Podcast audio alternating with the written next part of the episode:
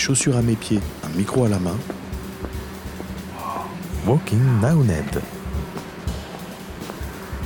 On a quand même une dynamique encore sur la brasserie artisanale qui est vraiment extraordinaire. je lance le deuxième empâtage et puis euh, de toute façon ça va chauffer, euh, elle va chauffer naturellement à 65 degrés. Et donc là, on est au cœur de la brasserie, euh, centre de production de nos bières bouteilles et bières en fût. Bon, pour l'instant, c'est surtout de la bouteille.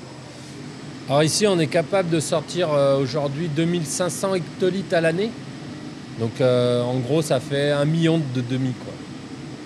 Pour donner un ordre d'idée qui cause à tout le monde. Et ici, ben, on a inversé les rôles. Il y a 350 mètres carrés pour la production et euh, une cinquantaine de mètres carrés pour l'accueil client, puisqu'on a aussi euh, une petite boutique euh, qui, sera à terme un, petit lieu de dégustation aussi pour nos bières.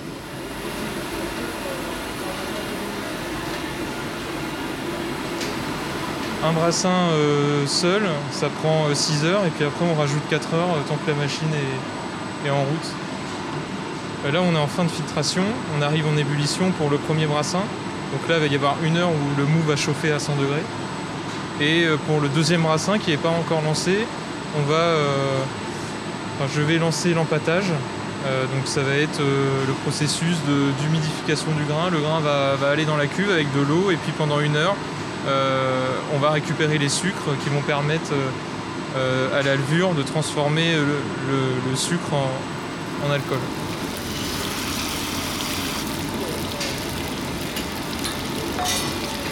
Ça, va venir avec, euh, avec le temps, euh, les, collabs avec d'autres brasseurs, bien, entendu. Ça fait partie du, aujourd'hui des, codes quelque part de, de, la brasserie. Alors on fait des collabs un peu différentes avec des vignerons plus.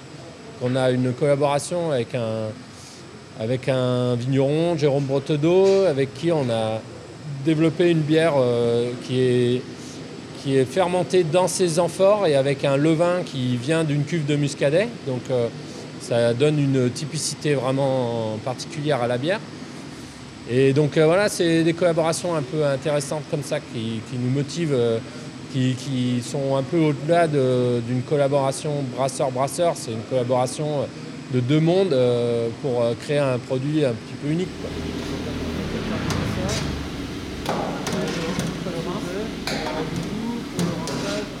Ça c'est le dédrichage. Donc j'enlève euh, toute, la partie solide parce que j'ai récupéré tout le sucre des céréales. Et maintenant bah, cette partie solide on l'utilise plus au cours du brassage.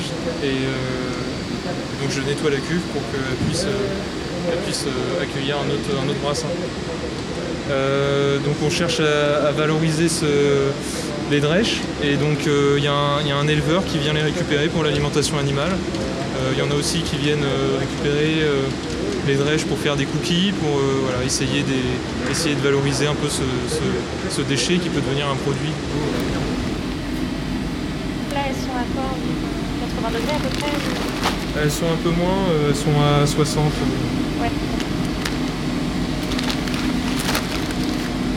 Ça ira pour le premier ou je continue? Oui, alors moi je m'appelle Azilise, je représente l'association HTS, Handicap Travail Solidarité.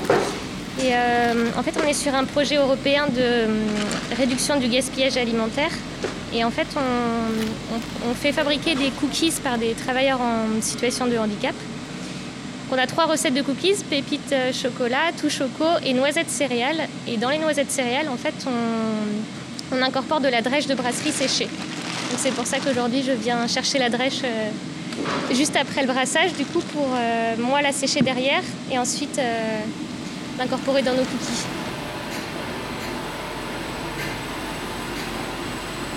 on a quand même une dynamique encore sur la brasserie artisanale qui est vraiment extraordinaire, avec une, une vraie volonté. Le consommateur recherche des produits euh, nouveaux, des produits artisanaux, locaux. Donc là, ben, la brasserie artisanale répond à, plein là-dessus.